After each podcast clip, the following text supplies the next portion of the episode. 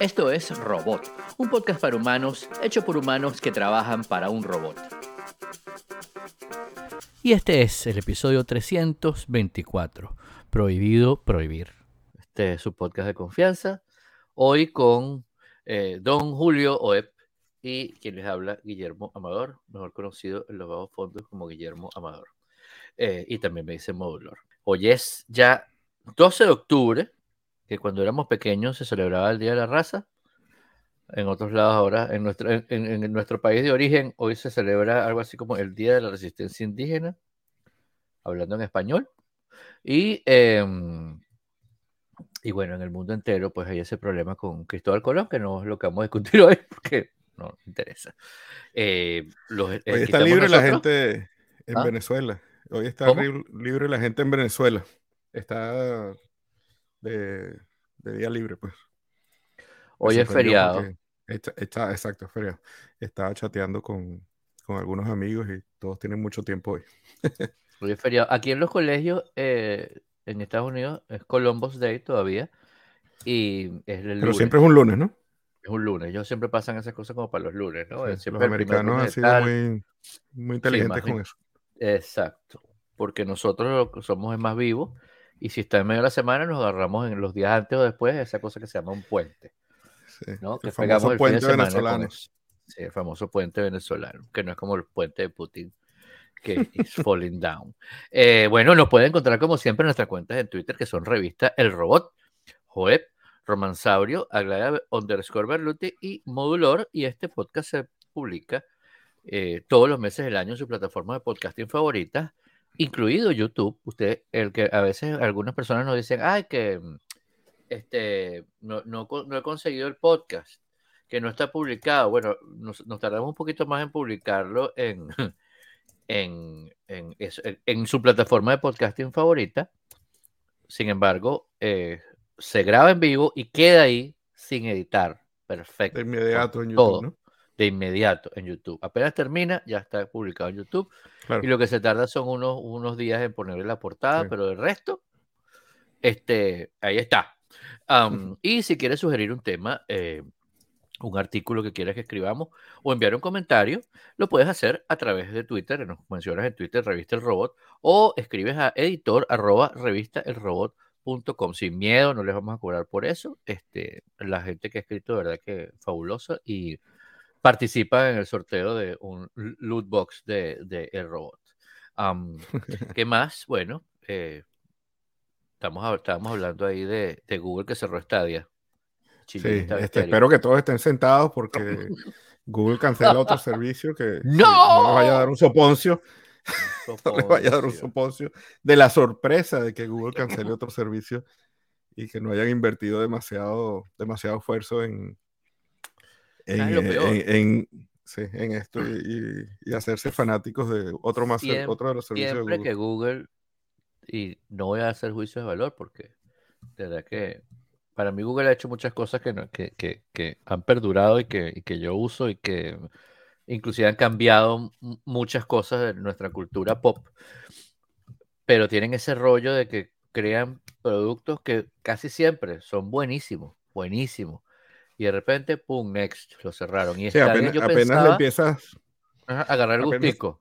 Ah, sí, cuando le agarras el gustico lo, lo cancelan. Este, por cierto, que hay una página, descubrí una página, capaz que todo el mundo la conoce ya, pero gcemetery.co este, que te echa el cuento, está buenísimo de, todos los servicios que Google ha cancelado. Sí, sí, tiene, tiene una lapidita para cada servicio. Y te dice por qué lo cancelaron, cuál fue la excusa, cuánto duró. es un este, clásico. Y, ahí dice el, promedio de, tiempo que dura un servicio de Google es, creo que es como cuatro años, algo así. bueno, por lo menos aparentemente va a devolverle, cerca el dinero a la gente que invirtió. A mí me parecía que estaba chévere. Lo que pasa es que todos esos juegos que están allí los tengo yo en el, en el, en el servicio de Xbox, ¿no? En, Xbox Live. Este, que bueno, ya está, pues Xbox está ahí, está en la nube, lo descargas, lo pones en tu máquina, lo usas, no lo usas. Em, el, e, estos te regalaban con, con, eh, un control con la con la, suscripción, con la, suscripción, como de fundador, no sé qué. Y nuestro amigo Chi y, y, Adriana, su esposa, eh, ellos, ellos eran como early, early founders o founders de, de, de, Stadia, que se llama el servicio este de Google, y todas las semanas estaban jugando las cosas que salían porque, bueno, para aprovechar, ¿no? El servicio, ¿no? Como cuando tienes cualquier servicio de streaming y estás viendo cosas en Binge Watch porque quieres aprovechar. Este, y estaba histérico, me pensé, bueno, esto es una burla, otra vez. Sí. Pero bueno. Sí, hay que aprender, hay que aprender como Pedrito y el Lobo. Este, sí, total. Ya sabes que con cualquier servicio que salga Google, que saque Google, bueno, no, te, no te, Bueno, menos Gmail, hasta ahora Gmail ha permanecido. Hasta ahora Gmail, sí. Sí, yo tengo mi plan de escape por si acaso. Este... y tenga un plan de escape, sí.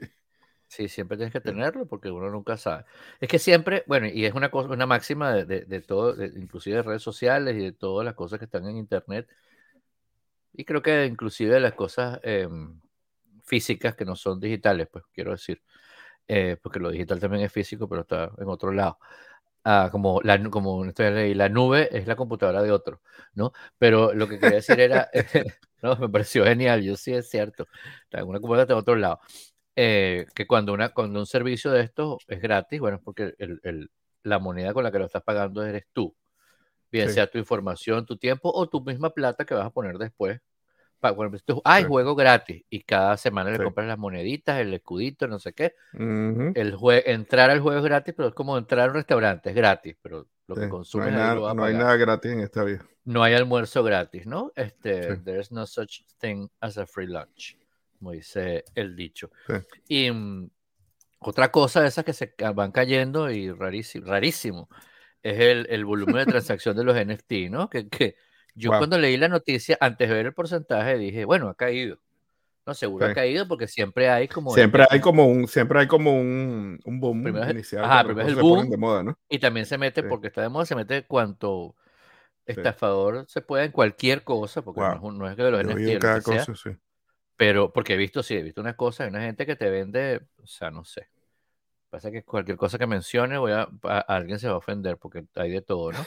Eh, pero hay cosas como, no sé, me quiero comprar un, me quiero comprar un carro, y entonces estoy vendiendo los NFT con las piezas, las fotos de las piezas del carro, y ustedes todos participan comprándome el carro con esas fotos, yo me compro el carro y con los viajes que haga, yo los transmito en, en streaming y todos compartimos el viaje que yo voy a hacer digital, ¿no? Yo lo voy a hacer verdad.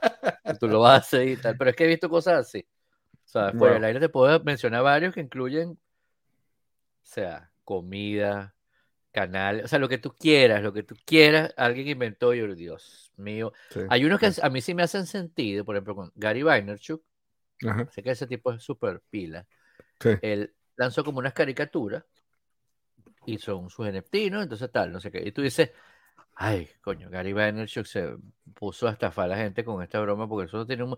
No, no, no, porque no me digas que es un pintor. No, el, chiste de eso que cuando tú compras una de esas caricaturas, aparte que porque son de Gary Vaynerchuk, van a subir de precio inmediatamente. ¿No? este, eres parte de una comunidad, la comunidad de los amigos de Gary Vaynerchuk, que tienes información que él te manda de primera mano, lo que me parece cool, pero eso lo puede hacer como un grupo de Telegram, ¿no? Pero también tiene, por ejemplo, él tiene, el, dependiendo del monto que tú compres o de la cantidad que tú compres en NFT, tienes derecho a tener una asesoría de él una vez al año en media hora. Ah, eso para mí es una cosa que no tiene precio. O sea, puede costar lo que sea. Y eso está muy cool, porque es un valor que él le puede dar, ¿no? Está chévere. O sea, y, y, y, así hay muchas cosas que la gente puede, puede, puede darle valor a, a los NFT. Los NFT como concepto no me parecen una de las pocas explicaciones buenas que yo, que yo escuché fue en Emerge Americas. Ya no me acuerdo quién era el que estaba hablando. Pero estaba hablando, era, era uno de estos tipos que, que funda, funda startups y cosas de eso. Y estaba hablando de, del arte efímero, ¿no? Un poco la gente que de repente hace streaming o hace cosas en, en digital. Sí, sí, y, y, que antes no tenía manera de, de ponerle valor a su arte. Y, que ahora lo puede hacer, ¿no? Este, pero, pero he oído, yo escuché una, una, la gente que estaba haciendo, no sé si tú lo viste, con, la, con el oro o con los diamantes. Y yo decía, que entonces, ya va un momentico, lo que tiene valor es el oro, no el NFT. o sea, o el diamante. Claro. Bueno, pero hay gente que agarra, eh, saca, Nike sacó unos NFT de, de unos zapatos, de la foto del zapato. Y costaba más caro que el zapato. Entonces, yo, a, ver, si es un, son los planos mecánicos para hacer el zapato y eso te da derecho de reproducción del zapato o te da unas ganancias de la venta de ese zapato cuando lo saque alguien, seas tú o sea otro, wow. Pero es una foto, es un JPG, ¿no? Este, insisto, hay unos que tienen mucho sentido, hay unos que sencillamente se montaron en la ola ahí y tan es así, o sea, que no es algo, no es que es mi opinión. este artículo que les dejamos en las notas dice que el volumen de transacción cayó 97%, ¿no? Este, desde el pico más alto que tuvo, que fue en enero. No desde que empezó, que de repente, si lo pones a calcular, entonces es 2000%, pero desde el pico más alto, que era 97%. Es decir, está menos gente transando. También una explicación puede ser, bueno, ya la gente compró su NFT, no lo va a vender nunca más, están esperando. Habrá que esperar hasta 5, 10, 20 años a ver qué pasa. Ojalá que la gente que compró, que invirtió plata en eso no pierda su plata o su esperanza, pero la noticia la tienen allí. Es una caída, muy fuerte. es, como, que tú digas que se vende arte y de repente ya no se vende arte. O sea, siempre tiene que haber movimiento. Casi, completa, casi un 100%, o sea, 97%. Esto lo que quiere decir es que nadie lo quiere comprar, porque, Exacto, porque si tú tienes un NFT necesitas dinero, vas a tratar pasó de venderlo, pero si claro, pasó la moda, pues. Entonces era una moda. Eh, sí. Este, este tipo de cosas que, que hace Apple eh, simpáticas, ¿no? Y, y que ve el, el, detalle que Apple pone en sus diseños, eh, que los AirPods Pro de segunda generación, cuando, los, cuando los asocias, si los mandas a grabar, incluso con un emoji o algo, este, cuando los asocias con tu dispositivo y sale esa imagen en la pantalla que sale el, la cajita del ah, rotando, sale, se ve la grabación que tú le pusiste, ¿no? Hay que pensar, el, es interesante eh, lo que le dedicaron a eso, ¿no? Claro. Porque, y cómo estará guardado eso, ¿no? Porque yo compro un Pro y mando. Que activa la cosa para que se marque, ¿no? O sea, eso está pegado. Está asociado a tu serial o algo así. Sí, sí, sí. pero está genial. para el que no entiende lo que estamos hablando, es que la noticia que estamos compartiendo también en las notas es que los AirPods 2, eh, cuando los mandas a grabar, como dice Julio, con un nombre, con tu arroba, con un emoji, cuando abres la caja no sale el, el, el grabado que le pusiste, pero está allí.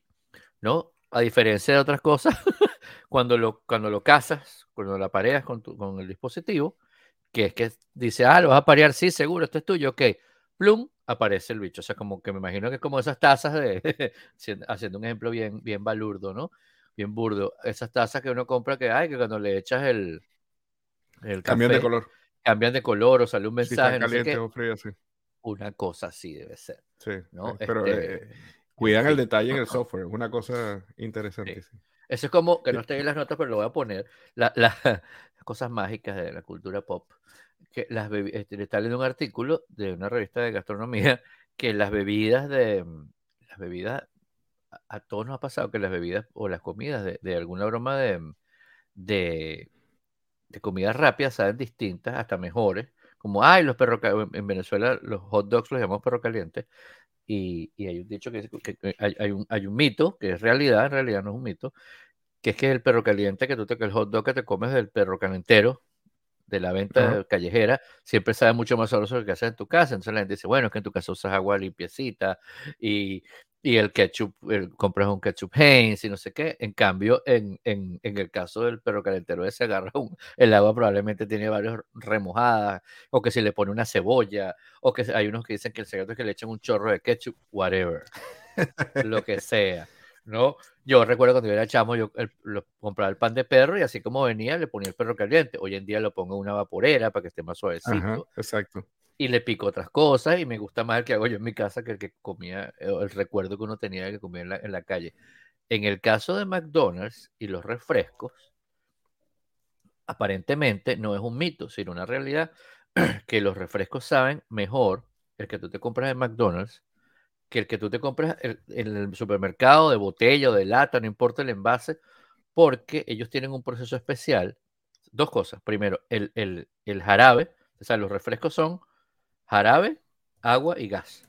¿no? Todo eso lo juntan y, los, y, en las máquinas que donde sirven los, los, refrescos, los soft drinks, las bebidas carbonatadas y dulces, light, cero, lo que sea, son una mezcla de esas tres cosas, un syrup, un jarabe, el, el, agua del chorro, filtrado, ¿no? Y, y, el, y, el, gas, ¿no? Todo eso junto hace el refresco que tú te tomas. Entonces está el vaso con hielo, sin hielo, lo que tú quieras, que siempre le pone un montón de hielo. Bueno, el, los de McDonald's, los de McDonald's el, tienen varios procesos. Número uno, el, jarabe es mucho más concentrado. Porque dicen, bueno, este, esto se, va a estar con hielo, el hielo se va a derretir y necesitamos que mantenga el sabor. Entonces, el primer como kick, el primer chorro que te tomes de, de, de, de Sprite o de Coca-Cola va a ser más fuerte que uno de, lata o de botella porque el jarabe va a ser más concentrado como cuando uno era pequeño que hacían estilo y le ponía el doble de lo que te decía la la cucharada, y eso era como espeso y tenía como el azúcar al fondo. Y después que porque tengo casi diabetes. Bueno, este, eh, es, eso, pero el jarabe espeso. Y segundo, además, los tipos, esto es increíble, este, las tuberías por las cuales pasan el agua, eh, la, es, es, es, un filtrado especial es más especial que el del filtro del agua de tu nevera, o sea, es un, es un filtrado súper especial que se llama Golden, no sé qué, que hace que el, el, el, agua quede perfectamente filtrada, pero además esas tuberías pasan por una parte refrigerada y están dando vueltas en, en como en la, en la parte de atrás de los McDonald's, donde están las máquinas de, de refresco, de manera que el agua siempre está fría, antes inclusive de que caiga en el hielo, está helada. Entonces, cuando se mezcla todo eso, hace que el, gas, el agua súper fría y el jarabe súper espeso hacen que se mantenga fría por más tiempo. Inclusive cuando el hielo se derritió, ¿no te pasaba que te dejaste un vaso de McDonald's ahí al lado de la computadora y cuando le agarras a, las horas que está, está derretido el hielo, todavía está frío y todavía sabe a refresco, no sabe a agua, a pura agua. Es por toda esa mezcla de cosas, ¿no? Que está pensado, está programado, e, etcétera. Claro, no es no fue el McDonald's original, sino con el tiempo han ido como haciendo esas cosas, ¿no? Entonces, lo, voy a, lo voy a agregar en las notas porque está, me pareció tan interesante. ¡Wow! ¡Qué interesante! sí. Y bueno, más interesante, seguramente es Lady Gaga. Tú sabes que yo no sé si lo he contado aquí, pero eh, yo me, me, encontré, bueno, muchas veces estoy aquí en la casa solo los fines de semana, porque Karina y los dos chamos trabajan muchos fines de semana.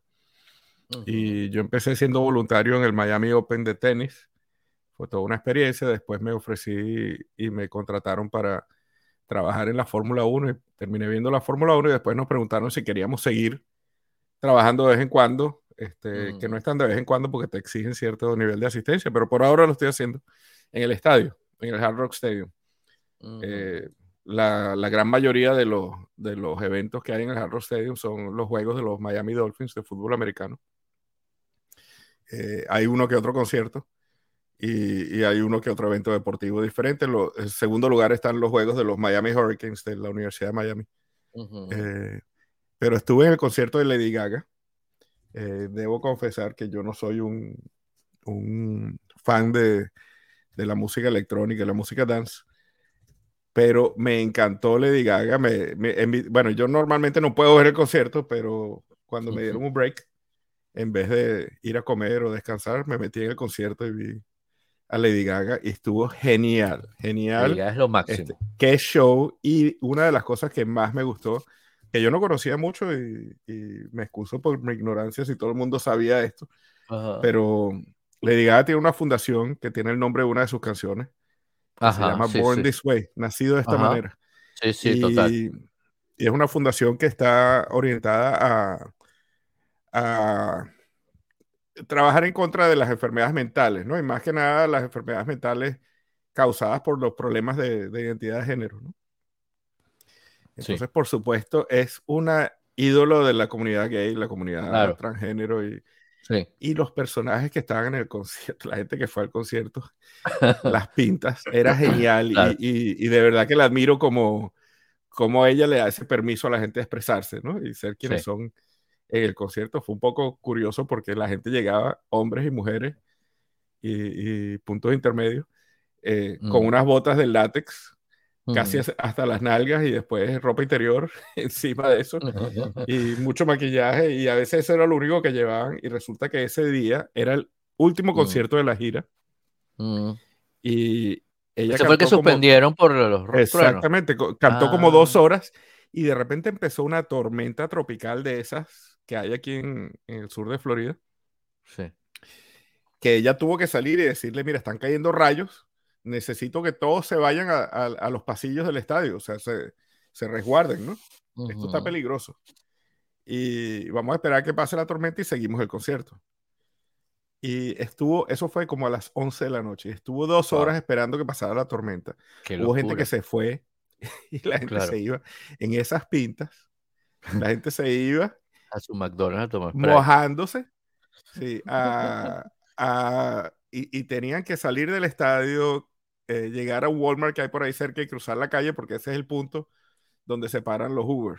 Ajá. Y entonces yo decía, coño, esto, esta gente, todo empapado, con frío, esperando un Uber con esta pinta, ¿no? Eh, pero finalmente a la una de la mañana, e, ella volvió, salió, empezó a cantar y cuando tenía un minuto cantando, empezaron a caer rayos otra vez. No, es susto. Y tuvo que despedirse y suspender. Y era el último concierto de la gira. Lloró. Eh, pero qué, qué, artista, qué admirable. Y, bueno, estuvo, fue toda una experiencia estar ahí, ¿no? Eh, me encantó la gente. Por cierto, una de las muchachas que trabaja conmigo es una brasileña. Muy particular, muy particular. Este, esas personas que tienen una actitud ante la vida todo negativo. Ah, caray. Y entonces se me acercaba y me preguntaba, ¿eso es un hombre o una mujer? y yo le decía, oye, ¿y cuál es el problema? Y ella me decía, no, pero es que en mi país, ¿Qué te importa? Tú eres venezolano y entonces, y, yo soy brasileña y en mi país las mujeres bellas este, resaltan su feminidad y, y yo le decía, oye, deja de... ¿Qué año estamos? ¿Tú dijiste qué año estamos? Sí. y disfruta de, oye, y, fíjate lo bonito que es que Lady Gaga les permite a ellos expresarse como les da su gana. Y, curiosamente había otra muchacha que es latina también, que no estoy muy seguro de dónde es. Tengo la impresión de que es venezolana, pero no estoy muy seguro de dónde es. Que lo que estaba era felicitando a todo el mundo por las pintas y le decía, ¿dónde compraste esa chaqueta de lentejuelas? ¿Y dónde compraste ese? sí, y, y, las diferencias en actitud, ¿no? Me encantó esta muchacha y la otra, bueno, yo, toda enrollada porque...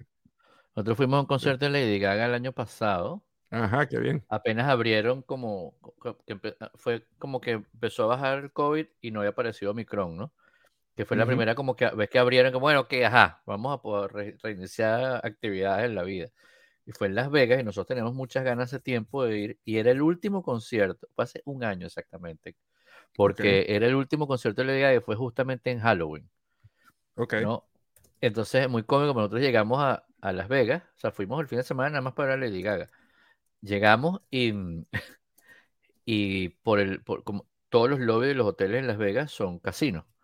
Y íbamos cruzando cuando llegamos al hotel y la gente, y, cuando íbamos para el, para el sitio donde era el concierto, el hotel de al lado, y había como un pasaje techado como centro comercial que te ibas pasando de un lado para el otro. O sea, fue muy chévere, pero era como todo muy, muy distinto que las experiencias de conciertos que uno puede tener en cualquier lado, especialmente abierto, ¿no? Porque Las Vegas es todo por el entretenimiento, ¿no? Pero el, lo cómico de este, y, las bromas para chequear el, que si tenías el, el, la vacuna y todo, eran unas bromas que lo precargabas, le das el código. Pero la gente iba disfrazada, pero no al concierto, sino porque la gente estaba disfrazada, porque era Halloween. Pero estaban disfrazados por Halloween, estaban disfrazados porque era Las Vegas, estaban disfrazados algunos que iban al concierto. Nosotros nos íbamos caminando y nos miramos y decíamos, ¿está disfrazado? Es así, está disfrazado, así, era como gracioso. Pero este concierto, la gente no iba disfrazada ni nada porque era, en general, porque era del disco este que ya hizo con Tony Bennett. Ok, ok. Se tenía una orquesta espectacular ahí, que el que dirigía la orquesta es su director musical. Claro, vestido como de smoking, pero con su pelo largo y su cosa. Este, y ella con, con, con sus vestidos, vestidos que cambiaba como cada rato, sí, aquí bajaba un poquito, se acababa una canción, bajaba un poquito la, la música, había una música como que unía las dos canciones y cuando salía estaba completamente otro. No, increíble. y la tipa tiene una calidad humana que de verdad que tú, o sea, súper eh, super emocionante el concierto. Había, hacía versiones de sus canciones, o sea, hacía mayormente las de Tony Bennett, y, o, o, que cantaba con Tony Bennett, que no estaba allí, obviamente, este, y mm, hacía versiones de sus canciones normales, pero como Big Band, ¿no? Ok, buenísimo. Lo, eh, lo cómico era que había gente, había eh, sobre todo gente más joven que estaba sentada alrededor de nosotros, que estaba molesto. Pues, yo lo decía, pero es que no, no me sé ninguna canción, que no va a tocar ninguna canción del disco, no sé qué, porque pensaba que era un concierto de Lady Gaga normal, entre normal. como el que tú fuiste, ¿no? Y fue genial. Y también ahí hizo el saludo que siempre hace de, de, la fundación eh, Born This Way. Y todo el mundo se paró, los nos paramos, todo el mundo emocionado. verdad que es muy emocionante. Es una tipa increíble. Este, sí. De verdad que e, e, e, es, una de las mejores inversiones que hemos hecho ir para, un, ir para un concierto. Y la idea que se lo recomiendo a todo el mundo en realidad. Buenísimo, buenísimo. la verdad es que sí. Y vamos a recomendar, ya que estamos en la onda musical, vamos a recomendar esta semana a un artista, eh, Santigold. Santigold es un artista eh, bien, bien ecléctica. A mí me encanta la gente que, que no, no, no, es fácil de definir musicalmente. ¿no? Aquí tenemos eh, música un poquito experimental, algo de jazz, algo de hip hop. Eh, escuchen a Santigold y vean qué, qué les parece. Santigold. Bien, bien difícil de de encasillar. Ah, mira tú. Sí, mira bien, bien interesante. Yo descubrí una gente que no había, después le vamos a poner para recomendación la semana que viene, una gente que no había escuchado, porque estaba, estaba viendo, eh, estaba viendo el show de Colbert y él siempre, a veces tiene gente invitada y tocando música, ¿no? Y a veces tiene, o sea, gente súper famosa. Y estas personas, yo no sé si son famosas, tienen un montón de discos, eh, y me encanta la música que hace, pues estaban ahí y decía, ¿esta gente quién es? Era un, era un muchacho y una muchacha. Cantaban buenísimo en esos momentos que es como, entre que salen a comerciales y vienen, cantan canciones allí en el show, ¿no? Que no en televisión no las ve, sino el principio y el final. Estando ahí las dos, tres veces que he estado, eh, he disfrutado de esas cosas, pero no, no, habían invitado como los que tienen ahora desde que se fue, mm, ¿cómo se llama el que era el director musical? Este, ¡Ah! Baptiste, Jean Baptiste. Ah, John Baptiste se fue. Jean Baptiste. Porque ahora está haciendo su carrera, o sea, su carrera despegó tanto estando allí. Bueno, ya había despegado, pero se elevó tanto estando allí que ahora no tiene chance de estar allí todo el tiempo. Entonces, el que era eh, como el segundo a, bordo de ahí, que era Luis Queiro, es Luis Queiro, ahora es el director, eh, ahora es Luis Queiro and the Late Show Band. Antes era John Baptiste eh, y el grupo se llamaba Stay Human. ¿No? ese grupo ahora es, se llama, es el Lecho Band y Luis Queiro es el, que es un tipo que toca todos los instrumentos, pero especialmente le gustan los de cuerdas, ¿no? Genial, genial. Pero entonces invitado hasta este grupo que se llama Lawrence. Muy bueno, buenísimo. Lawrence como... Lawrence como Laurence Olivier. Laurence. L-A-W-R-N-C. Y hay una canción que se llama Do You Wanna Do You Wanna Do Nothing? Eh, de un álbum que se llama Breakfast y es súper buena, de verdad que se las recomiendo muchísimo. De repente es un link por ahí también. Pero está, es buenísimo el grupo. Lo puse en mis playlists, puse un pocotón de música de ellos porque bien chévere. O sea, cosas que uno descubre como qué es lo que extraño de que no existan eh, tantas, por lo menos aquí en, en, todo California, como tres tiendas de disco, ¿no? Este, bueno, tres grandes, pues hay montones, pero importantes. Y hablando del tema. Y tal, ¿no? Sí. Y relacionado con esto, oye, se va Trevor Noah. Se retira. se retira también Trevor Noah. Sí. Y, y esta Samantha Bee, que también estaba en, en, tenía su show en Comedy Central, que también era una de los que estaba antes en The Daily Show, igual que Colbert, etcétera, o que, eh, ¿cómo se llama? John Oliver. Eh, se retira, una gente dice que es por, bueno, en el caso de ella parece que es que no tenía mucho rating, aunque el show Ella no está en, en, TNT o en TBS. creo que era TBS, creo que no era Comedy Central. Y este Trevor Nova que está en Comedy Central se retira después de siete años. Sí. Eh, parece mentira que ha pasado siete. Parece, yo pensé que fue ayer. Sí, sí. Y casualmente está la segunda temporada y ya pasemos directamente a, bueno, no pasemos. Sí. pero está la segunda temporada de, después brincamos, de um, The Problem with um, Jon Stewart. Jon Stewart. Que la primera temporada no me encantó. A mí tampoco. Porque me pareció que estaba como demasiado ombliguista, ¿no? Como nada más lo mío. Esta no sé si no es ombliguista, pero me encantó el primer episodio ah, de esta segunda temporada que ya salió, porque hace una entrevista a una tipa que, que es como, no sé, procuradora, qué sé yo, de Arizona, y está como inventando facts, como hace mucho en este país, ¿no? Que dicen que mm. el 98% estaba, estaba contra la, la señora estaba como contra la, las personas que son trans. Entonces estaban haciendo unas leyes para prohibir la educación, prohibir que les den hormonas, prohibir que, lo, que, tengan el tratamiento psicológico, o sea, como vamos a ver cómo los apretamos y los oprimimos, es el, el, el lema del Partido Republicano, el sufrimiento es su divisa. Este, y el tipo les decía, oye, qué interesante, voy. Lo que me pareció interesante de, la, entrevista es que es lo que yo quiero ver en los, en, los reportajes y en las entrevistas normalmente, que preguntan, hacen puras preguntas como que ya están prehechas, ajá. O sea, yo no digo un programa como Colbert, yo digo un programa como de, opinión, ¿no? Como un periodista combativo, no sé qué, le hace preguntas que ya están, le premandaron, preaprobadas, ya sabe lo que va a contestar, y si medio se sale la hora, los tipos no le, no le, si te dice no, no te va a contestar, no le, no le hace lo que llaman el rebuttal, ¿no? este tipo era así, la tipa dice, no, porque es que el 98% de las personas que han tenido, eh, eh, que han hecho, que, que, son trans, que han hecho operaciones, que se han hecho operaciones, después se, se arrepienten, y no sé qué, una cosa así, ¿no? Y el tipo dice, oye, qué interesante ese datos falsos que nos estás dando, ¿no? Y el tipo, ¿cómo? Sí, sí, o sea, me parece que tomaste un número como bien importante, el 98, no 56, 98.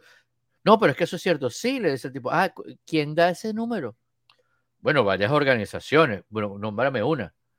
Bueno, ahorita no lo tengo en la cabeza. Ah, ok, tú estás basando toda tu política en una organización de la que no te acuerdas ni el nombre, seguro. Quieres que te dé tiempo que busques en tu teléfono o algo. Y el tipo, no, pero es que, ah, y todo le decía así, ¿no? Como que no, eso es mentira. Porque es así, así, así, así. Claro, el tipo se prepara para la entrevista y la tipa, y sabe de, por dónde va a coger a la tipa y además no tiene pelos en la lengua. Claro, es muy distinto un tipo que tiene la vida resuelta que otros que están, que si se salen de la, del, del, guion, lo, lo botan del canal, ¿no? Claro. Pero me pareció chévere. buenísimo. Me recordaste un par de cositas. Este, ahorita que estabas hablando de prohibir, prohibir, prohibir, que Buñuel decía que uno de los lemas de los surrealistas en los años 20 mm. era prohibido prohibir. Sí, exacto. y a veces lo ponían en la, hacían graffiti que decía prohibido prohibir. Y la otra cosa, este, bueno, el, el, Tim Hartford tiene su, el libro, que no me acuerdo ahorita cómo se llama, pero que es de cómo la gente usa mal las estadísticas y no las entiende, ¿no? Exacto. Este, eh, había una frase que no recuerdo de quién era, pero decía que las estadísticas eran como, como los bikinis. que lo que lo que revelan es interesantísimo, pero lo que ocultan es crucial. está bueno, está este, pero, pero a mí me encanta ese tema porque, bueno, yo estudié estadística cuando claro. estudiamos psicología y, y, la gente hace cosas. Por ejemplo, yo eh, creo que les conté no sé si lo conté en el podcast, pero creo que les conté que el avión que, que se estrelló aquí en Miami, que por suerte eh, venía de República Dominicana y por suerte no hubo ningún herido. Sí. Pero, pero viene, básicamente viene de Venezuela, porque ese es el avión que conecta Caracas con, sí. con Miami, ¿no? Eran puros venezolanos y habían tres personas bien cercanas a mí en el avión. Ah, ¿serio? Wow. Tres personas bien cercanas a mí. Había la mamá de, de una compañera de clases de Matías en el colegio en Caracas, que ahora vive aquí, este, una compañera de promoción de la universidad. Tuya. Y mía, y una cuñada, la mamá de 97 años y el, y el hermano de 60 y pico, pero con problemas de, desarrollo wow. mental, este, de otra amiga de la universidad, de otra compañera de promoción de la otra amiga. Y y bueno, no, no voy a, extender mucho los Claro, pero tremenda casualidad, ¿no? Tremenda casualidad, pero una de las cosas que me cuentan es que, bueno, lo bueno es que ya sobrevivimos a este accidente, así que la probabilidad de que esto pase de nuevo Y yo le digo, ya va, un momentico, yo no quiero, yo no quiero. ¿Dónde viste eso? ¿En qué meme? ¿En qué Pero la estadística no funciona así. Exacto. La estadística no funciona así. El hecho de que te hayas caído un avión y sobreviviste no te da ninguna inmunidad al, a la próxima accidente. Tú sabes que eso que me dice, mira qué interesante. Yo en el, en el, en el, en el, el envío que hice hoy, que estamos grabando esto un día miércoles, saldrá el día que salga, eh, pero usted lo puede ver en este momento, lo está viendo seguramente en YouTube. Eh, saludo. Em, hablo de, de, de, justamente de que una de las cosas más, más terribles de, de, la desinformación ¿no? es que hacen que la gente crea que cualquier cosa que ellos piensen es así. O sea, a mí me parece que tal cosa, entonces eso es así o yo lo leí en Instagram, o yo lo vi en, Facebook, o me lo dijo alguien, o lo leí y no lo entendí y lo comprendo así. ¿Y de qué, a qué viene eso? Bueno, está explicado con un poquito brevemente, pero con un poquito más de, detalle que esto, que acabo de decir en el newsletter, pero, lo que, pero todo eso viene porque yo en estos días vi un quote que me pareció simpático en el LinkedIn, que por cierto LinkedIn se ha convertido como en un Facebook, la gente pone atardeceres, poner la foto del gato.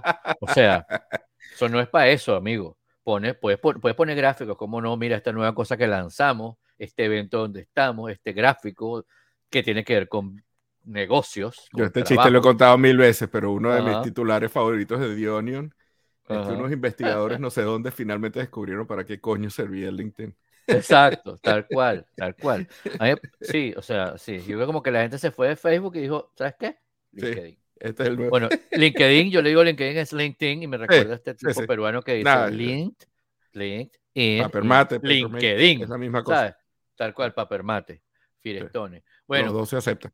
Pero el tema es que yo pongo una cosa que salía, eh, no me acuerdo en la tapa de la barriga, pero decía algo así como eh, tomar una actitud positiva ante los problemas no es ser naif, es, es ser un líder, ¿no? Algo así decía, más palabras más, palabras menos. Me pareció chévere de una cuenta y yo lo pongo, ¿no? Es una gente le dio like y hubo un, chamo que, le, que yo creo que yo le di clase o él dio clase en un sitio que yo da clase, da igual, un chamo X, que me, lo tenía en, en, en, LinkedIn, me pone en inglés, me pone, en venezolano como tú y como yo, me pone en inglés que eso es positivismo tóxico. Y está mal, me pone, ¿no? Y yo veo el, el quote y yo en ningún lado veo que el quote dice toxic, nada, ¿no?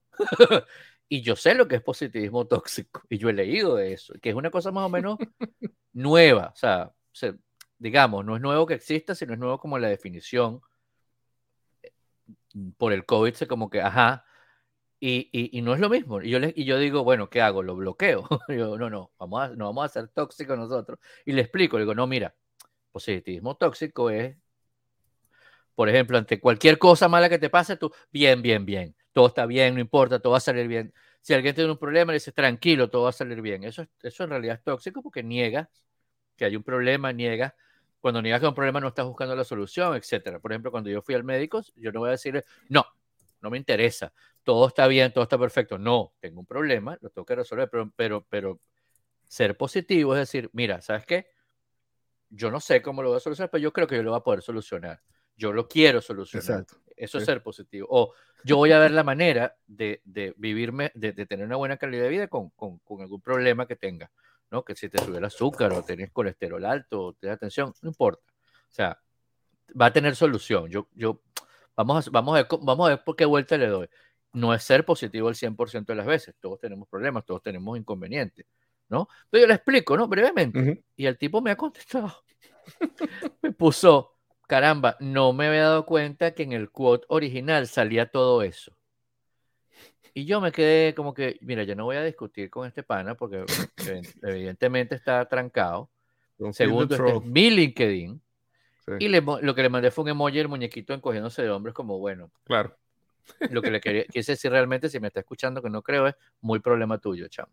Este, Porque tampoco es lo que le iba a contestar, pero sí iba a ser un idas y venidas y en mi LinkedIn, insisto, era, tampoco dice en el post original nada de tóxico, cabeza de chorlito. Y pensé, la gente hoy en día, cualquier cosa que ve, la asume como, como su, bueno, como hoy en día no siempre, como el bagaje de creencias y de información que tenga. Claro, si son deficientes, porque las vio en, en, en, un sitio y no la leyeron, toxic positivity. Entonces ellos piensan, positivity, toxic. De ser positivo es ser tóxico. y no leen, ¿no? inclusive puse en el newsletter, si quieres saber de toxic positivity, busca a, este, a esta autora que se llama Susan Kane, eh, hay un libro que se llama Bittersweet, este, que lo escribió ella, donde habla de qué es, ¿no? Que, y dice que, que hay una expresión que me cuesta en español, porque en inglés es como cultural directive. Y lo, lo que le puse en, en, español fue mandato cultural, ¿no? Como que algo te dice tus valores y tu cultura. Ella define el toxic positivity como hagas lo que hagas, no cuentes la realidad de lo que es estar vivo. O sea, como que no, no, todo va a bien, todo va a bien, no, está bien, te caíste, no, no me dolió. O sea, eso, es tóxico, claro. Ser positivo es una cosa completamente distinta. Pero es eso, ¿no? Eh, la gente asume y asumió y eso es así y se acabó. Pues. Sí, sí. Ya como yo lo leí, eso es, y por eso me peleo online.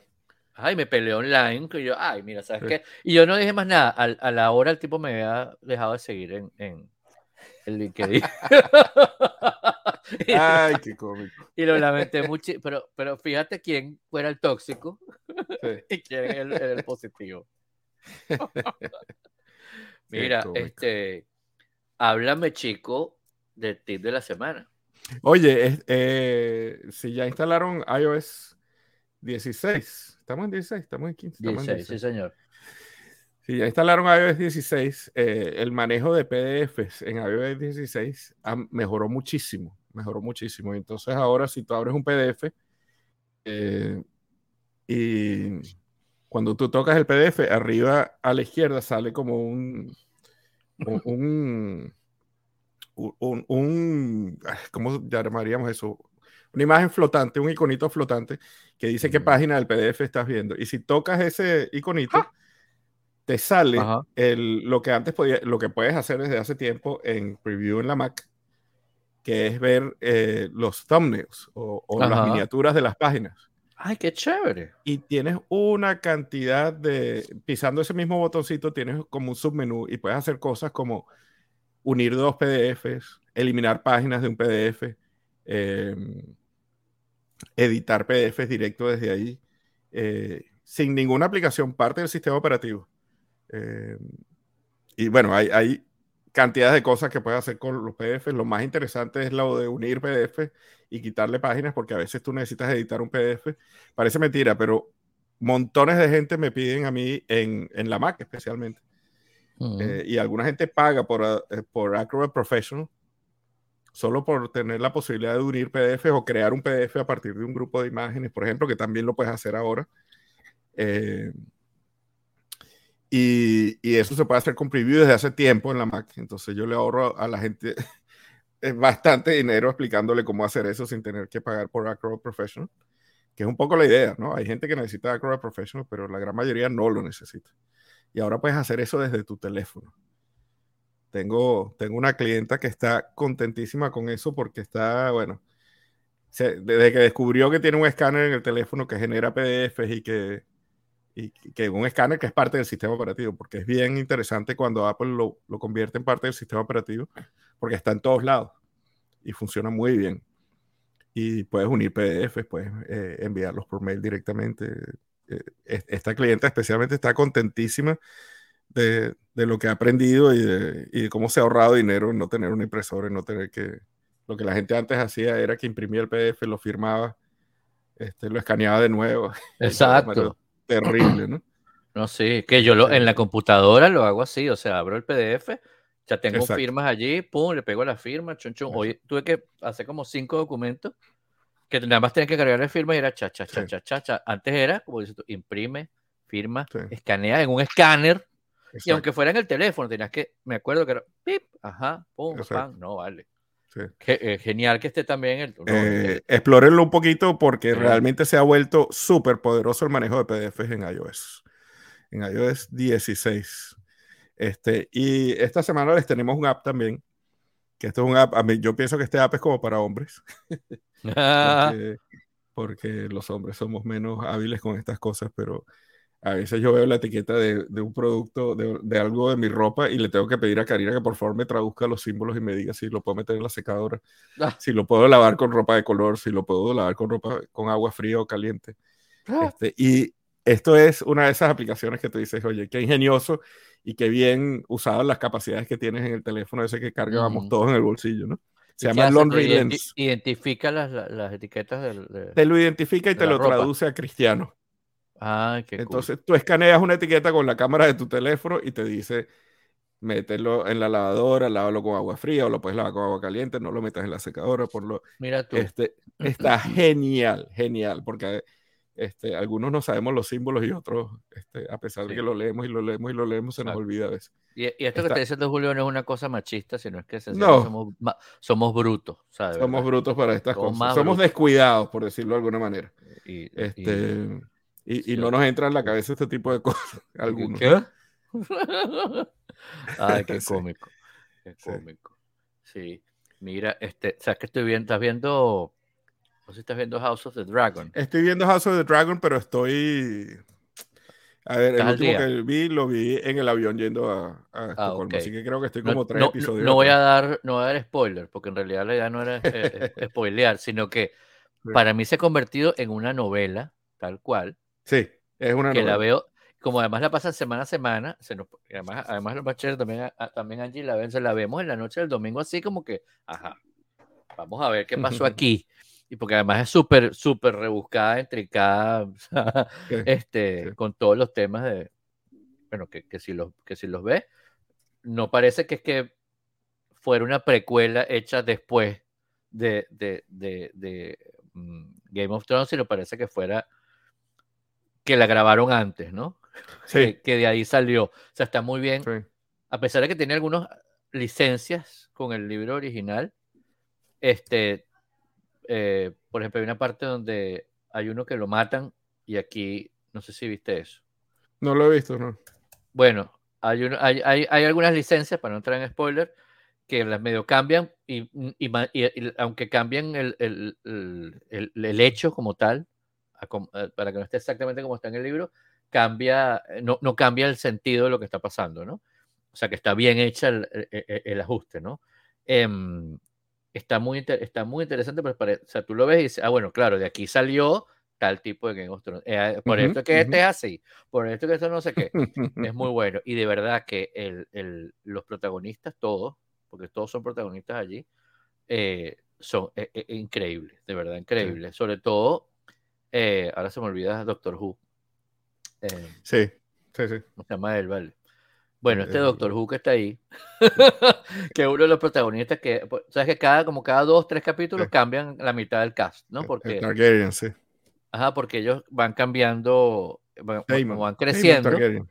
Damon Targaryen, sí, van creciendo y entonces van cambiando el personaje, ¿no? O sea, porque de, de uno de, que tiene 12, ahora tiene 20, ahora tiene 30, 30, se van cambiando la persona de los pocos que se han mantenido en los ocho episodios que van, ha sido él, Matt Smith.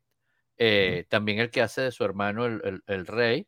Lo que pasa es que lo han ido deteriorando cada episodio, este, porque se rajuñó con, con una espada del, del, del trono de, de hierro. Este, que parece que tenía, bueno, pues todos los males del mundo juntos, porque el tipo se le fueron cayendo los pedazos y ya, en este último episodio ya parece, o sea, cualquier cosa menos. El tipo está muy bien. La caracterización y el, maquillaje, porque tú te quedas y que, ay, señor. Este, mm, pero él ha permanecido y de verdad que el papel lo hace muy bien y todos los que están ahí hacen un papel, su papel. Sí, sí, sí. No, no hay uno que dice, ay, qué fastidio, ese se actúa mal. No, Son unas producciones increíbles. Son una, cada episodio es una película, básicamente. ¿no? Y como además en el otro pasan 6 años, 20 años, 5 años, es tal cual, pues, casi que son self-contained, ¿no? A pesar de que el arco mayor, pues, me imagino que va a seguir por un montón de temporadas. Este, pero nada, está muy chévere. Eh, cuando, nos pongamos al día los tres, de repente podemos hacer un estatus. La, compartimos, que por cierto hay otra que está como en ese estilo, que es la de Lord of the Rings. Sí. The Rings of Power. que yo estoy muy atrasado también. Vi un par. Este, Ese, vi uno, no, le, no le he seguido viendo. Este, y no por nada. Yo creo que vi tres. No tengo mucho tiempo tampoco, pero está chévere también. Eh, es, una de esas superproducciones. Sí, la tengo en el iPad para verla en un avión. Este, y bueno, probablemente tenga pronto alguna, tenga manera de verla por el tema tiempo. Estás encerrado en un avión, pues tienes chance de verla. También se ve muy chévere, también se ve muy chévere. Está chévere, está chévere, la verdad. Tengo que seguirla viendo, pero está chévere. Sí. Eh, ¿Qué es esto, Amber versus Johnny? Esa es la de haber puesto Ricardo. O sea que se vamos a tener que ah, vamos a quitar. es tuya. ¿Y de Bear también es de Ricardo? No, de Bear es mía, que es la única que puse allí. Em, aparte de House of the Dragon. The Bear está, eh, es una serie que tenía un tiempo en Hulu, y no la había visto en, en, FX y en Hulu, em, que es de un chef. No, también la recomendé en el, en el, la semana pasada en el newsletter. Eh, y es es tal cual una cocina como uno se le, como uno se le imagina después de que Anthony Bourdain escribió Kitchen Confidential. O si has estado dentro de una cocina industrial, pues, este, o de, restaurante, ¿sabes cómo es? Porque corre, corre, es una cosa frenética, ¿no? Si uno, okay. el ejemplo es este, si uno para hacer una, una comida de cuatro personas en su casa, que sea la misma comida, pero de repente hay un cambiecito que te pida alguien, te destroza todo el, toda la preparación, porque tienes que hacer, ponte tú, una carne, un arroz, una ensalada y una bebida, un jugo. Eso tiene cada una preparación que tiene un tiempo distinto, unos materiales distintos. De repente tienes dos hornillas o cuatro hornillas, una está mala, qué sé yo, ¿no? Eh, preparar una comida para cuatro personas es, una tarea que tienes que programar, como una planificar. Imagínate tú que son 10, que son 20, que es un restaurante, que estás todo el tiempo, cocina, cocina, cocina, cocina, cocina, cocina, pica, pica, pica, pica, preparas, es lo que llaman el prep que antes lo llamaban el mise en place, pero ahora se llama, me dice Miguel Bravo, que se llama, que se dice prep. El prep. ¿No? Que es que como que picas todo, lo dejas todo listo para cocinar. cuando, Oye, cuando vas a cocinar, preparas todo lo que va y después empieza, como cuando vas a hacer sushi. primero monto el arroz y me pongo a picar todo, para cuando el arroz esté listo y frío, lo pueda empezar a armar. Claro. ¿no? Porque es como una cosa de armado, ¿no? Todas las comidas son así, pues unas más, unas más parecidas a un Lego que otras pero aquí es una cosa frenética, es un, es un chef que era el chef de un restaurante con estrellas Michelin, no sé qué tal, en Chicago, no me acuerdo dónde. Y el tipo se va, no, te dice al principio por qué se va, y eh, parece que se muere un familiar de él y entonces le deja un restaurante que tiene, pero un restaurante como de sándwiches, así como rapidito, pues. Sándwiches que lo llega como tipo, sándwiches tipo Subway, pero no de cadena, sino ese restaurante en una esquina, con un auto lavado una cuadra, o sea, tiene unas maquinitas ahí adentro, unos arcades, o sea, X. Y el tipo trata como, está tratando como de organizarlo para que parezca más un restaurante, para que sea más organizado, bueno, organizado para ser más organizado, claro. Lo está tratando de organizar, lo está tratando de que los procesos sean mejores porque están perdiendo mucha plata, van, a tener que cerrarlo. Y se da cuenta que, claro, compran las, las cosas en el supermercado, este, que obviamente este restaurante no va a hacer eso botan mucha comida, no tienen procesor, todo es un relajo, fuman ahí, dejan, hay como cross contamination, tocan mm, pollo y agarran otra cosa, o sea. Un kitchen nightmare, pues. exacto, es como un episodio de Kitchen Nightmare que el tipo está tratando ahí de, organizar, ¿no? Y, se le revelan los que están ahí, porque claro, no es que llegó y votó a todo el mundo, sino que se quedó con el mismo equipo. Pero el, el, cada episodio es tan frenético, o sea, que tú te, que te, tú te, se te sube la tensión, o sea, que, wow, está pasando aquí. Y es, un, y es un, lo que llaman ahora un dramedy. Ah, ok. Este, es, es, un, es un drama, pero es medio gracioso, no es una comedia como tal. O sea, hay cosas que te dan risa de la broma, pero no es que, no es que, es un, no es que están contando chistes. me pareció muy chévere. No me pareció. Lástima, el, la versión de Kitchen Confidential de sitcom eh, o de serie era buenísimo y lo cancelaron a mitad de la primera temporada. Esa, es una de esas series que yo extraño. Como tantas cosas que, uno, que son clásicos y que no duraron nada. usted está escribiendo de la familia Adams y de la familia Monster. Duraron dos, cada uno duró dos temporadas. Dos temporadas, wow. Y salieron el mismo año en la misma semana. ¿Ah, sí? Sí, o sea, no es que, ay, uno se fue la copia del otro, no, estaban dos tipos pensando más o menos lo mismo y salió a la vez. Salió tres días, cuatro días de diferencia. Y duró dos años. Chao. Qué cómico. Te voy a pedir un segundito. Adelante. Este, YouTube in Gold. YouTube in Gold. Hacemos una pausa aquí y vengo en un minuto. Vaya, vaya y venga. Mientras tanto, yo les voy a hablar de. Eh, a ver, ¿qué? otra serie que estamos viendo. A ver, aquí hay un montón de cosas que puso Ricardo seguramente en las notas. Pues nosotros, aquí, aquí en Podcasting Gold, aquí hablándole, rompiendo la tercera pantalla. Em, nosotros tenemos una especie de guion, que son las notas, que en realidad las creamos para tener como un orden de lo que vamos hablando, pero no las seguimos exactamente, sino que vamos ahí saliéndonos y entrando. No hay como escrito lo que dice, sino como que tema, tema, tema, recomendación y desarrolla. Este, y además, después, por ejemplo, ahorita estábamos hablando y salió el tema, salen temas como lo de Sprite, entonces se lo añado a las notas. Después todas esas notas ustedes la ven y cuando están escuchando el podcast y dicen, oye, esto, me pareció interesante, quiero buscar más información y como todavía no puede hacer clic en el, en el aire, en el sonido del aire, eh, sí puede hacer clic en las notas del episodio. Y también muchas veces añadimos chapters, que se puede ahora, en los, en los episodios de audio, de manera que mm, pueden allí tener también las notas en, en, el, en el, teléfono donde estén escuchando el, podcast en el servicio que sea. Básicamente se soporta chapters que, bueno, casi todos los, ah, players modernos soportan chapters. No sé si Spotify, pero bueno, eso fue un pequeño break aquí mientras don Julio fue a, a ver cómo estaban las carabotas en su cocina.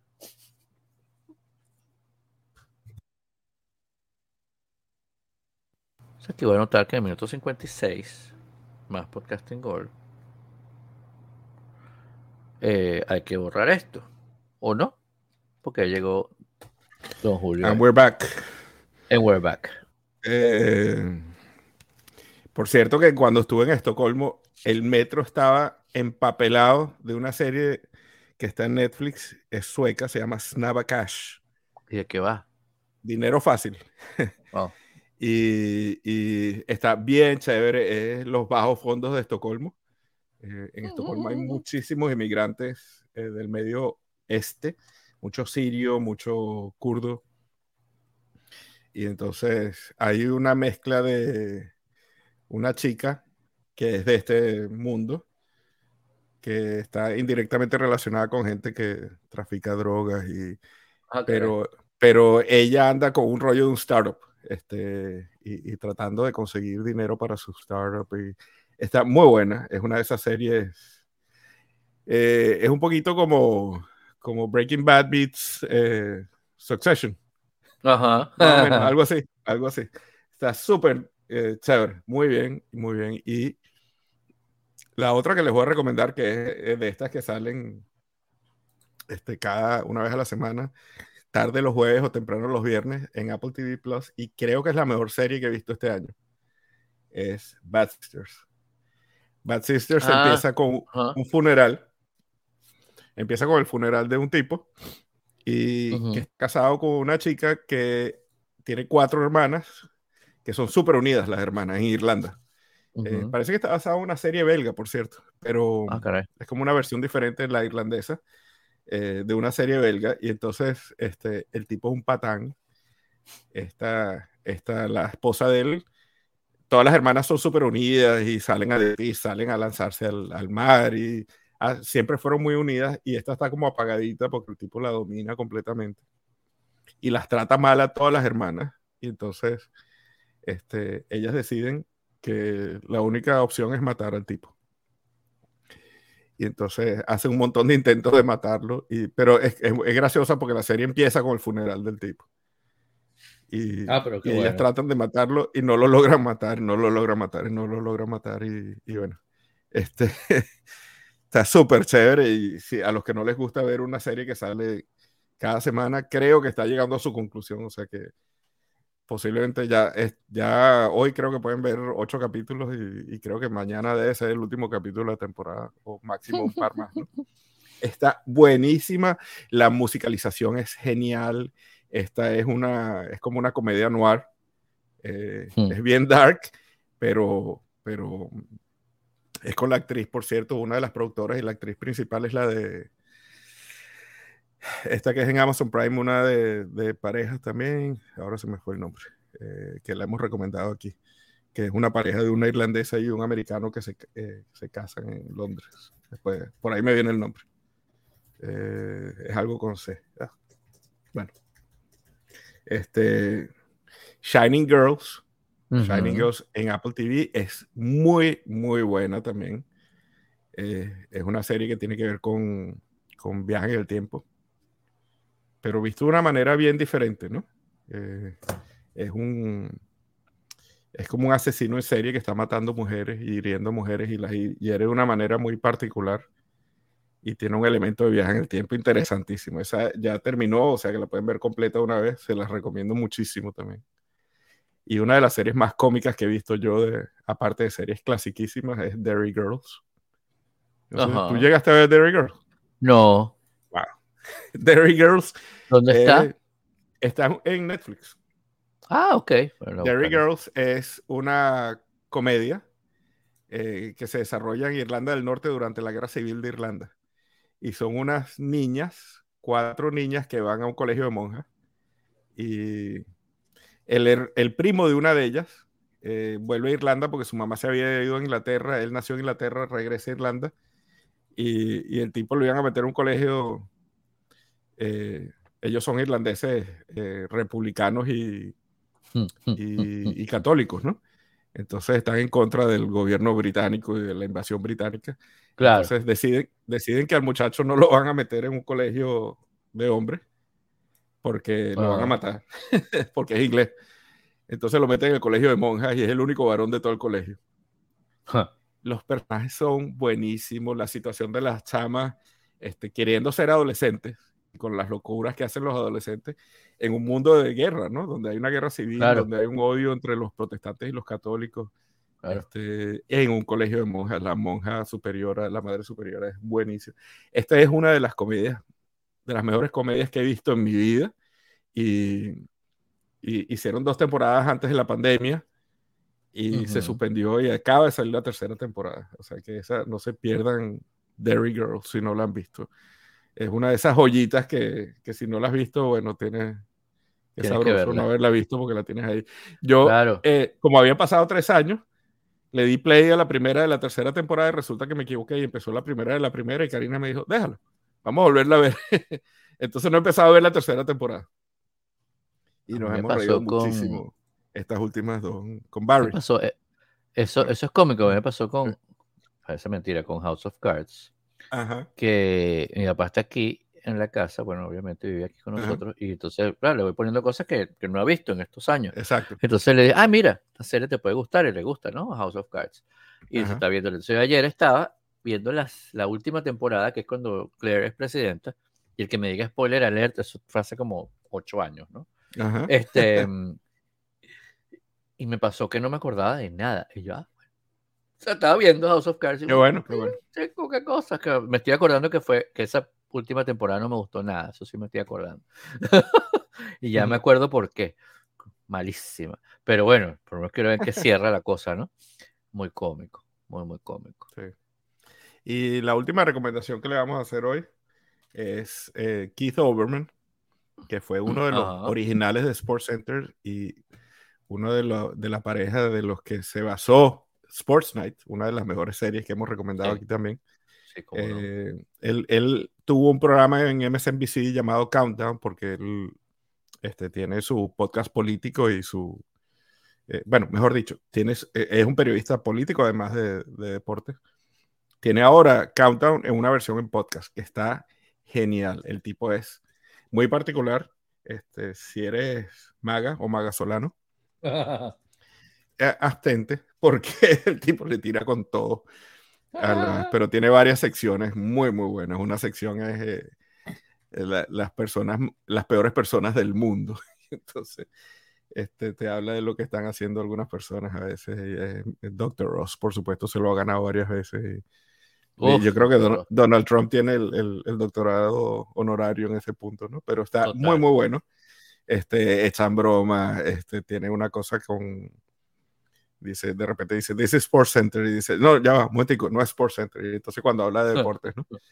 Este, pero está muy, muy bueno, muy bueno. Y una cosa que me encanta de él es que todos los, en cada episodio menciona un perro que está en adopción y, y como él tiene, bueno, millones de seguidores en redes sociales, Este, ah, pero está bueno, claro, consigue. Recomienda un Pedro en adopción y te dice que, que le salves la vida al perro. Hay un tipo, hablando de podcast, ya para cerrar, yo creo, hay un tipo que se llama Paul Mercurio, que es un comediante, un stand-up comedian, que, mm, a poner el podcast aquí, este, que es el que, cuando tú vas al show de Colbert, o cualquier show, hay alguien que antes de, que empiece la grabación, que calienta la gente. Que calienta el grupo, ¿no? Como que, ah, y les, y les dice, mira, cuando aparezca van a aplaudir. Él les va a decir que no aplaudan, ustedes sigan aplaudiendo. Cuando diga el nombre de él, vuelven a aplaudir. Cuando pasa tal cosa, aplauden. ¿no? O sea, es como que te, te entrena, ¿no? Y chévere, ¿no? Y, la, y yo pensaba que era que estaba uno distinto cada vez, aparentemente como uno como de, como de nómina, ¿no? El de Colbert se llama Paul Mercurio y es un y, él y él tiene sus giras y todo y es buenísimo. A mí me encanta, me encanta, es muy, muy gracioso y muy chévere. Pues además llama a la gente que está ahí y, echa, y hace como esa comedia de con la gente, ¿no? Porque mucha gente como que se burla el que está ahí, no, el tipo trae a una gente y como que echa broma con lo que está pasando, es muy cool. Y el tipo tiene un podcast. Y el lunes en el programa de Colbert lo entrevistaron, o, sea, que puede presentarse como un cómico, un músico, lo que sea, entonces lo, lo invitó a él, pues como que, ajá, ¿no? Este, y él echó unos chistes, después se sentó y no sé cuánto, y él le preguntó por su podcast. En su podcast ha tenido uno de los invitados, no, tiene, no sé si tiene muchos episodios, pues recién me suscribí el lunes, este, y, y ha entrevistado a un montón de gente, y entre los que entrevistó, entrevistó a, eh, a Paul McCartney, a Neil deGrasse Tyson, a, a John Apatow, Kira Segway, Steven Colbert. Y Steven Colbert le pregunta, mira, ¿es verdad que tú entrevistaste a Paul McCartney? ¿Cómo hiciste para entrevistar a Paul McCartney? Me dice, bueno, por ti. Y yo dice, ¿por qué? Bueno, yo, dice, yo soy como el tiburón chiquito que va siguiendo el tiburón grande y guácata. Dice, ¿cómo es eso? Dice, bueno, cuando él estuvo aquí en el programa, claro, el tipo aprovecha gente que va para el programa y las agarra. Y pues dice, cuando yo vi, él empezó a hacer su, su, podcast y de repente, cuando vio a, está Paul McCartney ensayando, él decía, yo conocí a Paul McCartney se metió en la sala donde estaba ensayando estaba, y dice, y veo a Paul McCartney recostado así, viendo para el techo, como esperando entre una cosa y la otra, como cualquier persona. Hola, hola, ¿cómo estás? Ah, sí, no sé cuánto, oh, estoy muy, muy, contento de conocerlo, no sé cuánto. Ah, sí, cuando me estoy yendo, todo nervioso, me dicen, pero disculpa, regrésate, ¿qué pasó? ¿Cómo te llamas? Paul. Ah, Paul, qué bonito nombre, ja, ja, ja, ja. Y estuvimos hablando y yo dije, el tipo dice que le dijo, mira, yo, yo quiero que estés en mi podcast. Y el tipo le dice, claro, ¿cómo hacemos? no sé cómo es eso, ¿cómo hacemos? El tipo dice, bueno, ¿qué hago? Ese tipo, como no lo puedo grabar ahorita. Bueno, yo, yo voy para Londres. Y el tipo dice, pero no, si yo estoy aquí en Nueva York, porque no lo grabamos en Nueva York. Y el tipo le dice, bueno, se puso, cuenta cómo se puso todo nervioso, le dice, bueno, vamos a hacer algo. Cuando usted tenga tiempo, me llama por teléfono y grabamos. Y el tipo, bueno, ok, chévere. Dice, y yo le di mi teléfono por McCartney, como, como los 3, 4 días suena el teléfono, no reconocí el número y fue directo a la contestadora. Cuando oigo, es Paul McCartney y lo llamé inmediatamente, todo avergonzado, no sé qué. Y me dijo, ah, ¿cómo hacemos? Y, tal? y se pusieron de acuerdo y grabaron el podcast. Qué bien, y, qué bien. dice, todo eso porque vino para tu show. Y lo estaba muerto de la risa, ¿no? Ah, ponlo en las notas, el, el podcast. Y, y, lo voy a poner, está muy chévere. Y el podcast tiene eh, está muy chévere porque además el tipo es muy simpático, ¿no? Este no es así, no, es el tipo este, ¿cómo se llama? El que hace el experience, el malandro este. Es todo lo contrario, es muy chévere. Sí, el podcast de, Keith Overman al final siempre tiene una parte de anécdotas personales. Y en estos días, hablando de ese tipo de cosas, en estos días este, mencionó que él estaba en un avión eh, de, de Nueva York a Los Ángeles. Nueva York a Los Ángeles, no. De los. Los Ángeles a Nueva York. y entonces, y entonces él está sentado y de repente viene una persona y se le sienta al lado y le dice, ¿me puedo sentar aquí? Y me dice con una catira bellísima, ¿no? Me puedo sentar aquí y de una vez la reconoció, ¿no? Y él dice, ¿cómo no? Claro. O que es Elizabeth Montgomery. ¿Sabes quién es Elizabeth Montgomery? Sí, claro, hechizada, ¿no? Hechizada. Y entonces se le sentó al lado y dice que la tipa, bueno, que fue su gran amiga hasta que murió. ¿En serio? Que se hicieron panísimas, tan pana, bueno, que ella llega a... Eh, eh, era al revés, de Nueva York a Los Ángeles y entonces en, llegando a Nueva York, eh, a Los Ángeles le dice, este, yo te llevo, yo te llevo en mi carro a tu hotel y lo que sea, ¿no? Y entonces, ¿cuándo vuelves a Nueva York? Y entonces vamos a hacernos amiguitos de, dice que, que tomaron en el avión, echaron broma, vamos a hacernos amiguitos de avión. Y entonces le dijo, cuando te vuelvas a Nueva York, vámonos juntos, no sé qué. Total que se fueron juntos a Nueva York. Dice que fue una de sus mejores amigas. Y entonces cuando llega a Nueva York, eh, ella le pregunta a él, este, ¿y cómo te vas a ir a tu casa? Y entonces él iba a casa de sus padres, ¿no? Ajá. ¿Cómo vas a ir a tu casa? Y él dice, claro, él, él tenía e, él dice que qué bien se ve ella porque la buscó. Y entonces dice que bien se ve, tiene 49 años, ¿no? Y después revisó y tenía 59, eran los años 90. y él le parecía ah, que se veía muy bien para 49. que era más, más vieja en esa época. ¿Qué tal? Sí, sí. Pero entonces, este, él, él, le dice, bueno, pensaba agarrar un taxi. Dice, no seas gafo, te vas en mi limusina conmigo. Yo te dejo en casa de tus padres, me quedan en el camino, ¿no? Y entonces este, dice, Dice que cuando va en el camino le dice, tus padres estarán despiertos a esta hora, eran como las 10 de la noche. Él dice, sí, deben estar despiertos, además saben que yo, que yo llego. ¿Y qué, tal es el humor de tus padres? Son, ¿Tienen, eh, les gusta? Buen humor. Buen humor, o, se van a ofender. Y él, dice, no, no, ellos tienen buen humor. Y entonces ella dice, bueno, quédate en la limusina, ¿no? Y entonces, este, ella dice que ella se baja de la limusina cuando llega a casa de Keith Overman y toca la puerta y le abre el papá aquí duerme y se encuentra hechizada en la puerta. Y, ella le dice, y ella le dice, este, eh, buenas noches, yo soy Lizzie, soy una amiga de, de Keith. Él puede salir a jugar. ¡Qué bueno! ¡Qué bueno! Y entonces dice que, que en eso se asoma la mamá y se queda loca que está hechizada en la puerta y le repitió el mismo chiste a la mamá. Ay, qué bueno. Y, se quedaron mudos y no sabía qué decir. Eso se baja aquí del carro. qué simpática. era hecha hora de broma y que era qué simpática. Esa es otra de las cosas chéveres que tiene este podcast, que echa cuentos así de. Está buenísimo. claro, qué tremenda experiencia, ¿no? wow. qué maravilla. Bueno, muy bien. Vamos a despedirnos entonces de nuestros queridos amigos, de, Oscar Restrepo, que nos está viendo, está en el chat. Saludos, don Oscar. Un gran abrazo.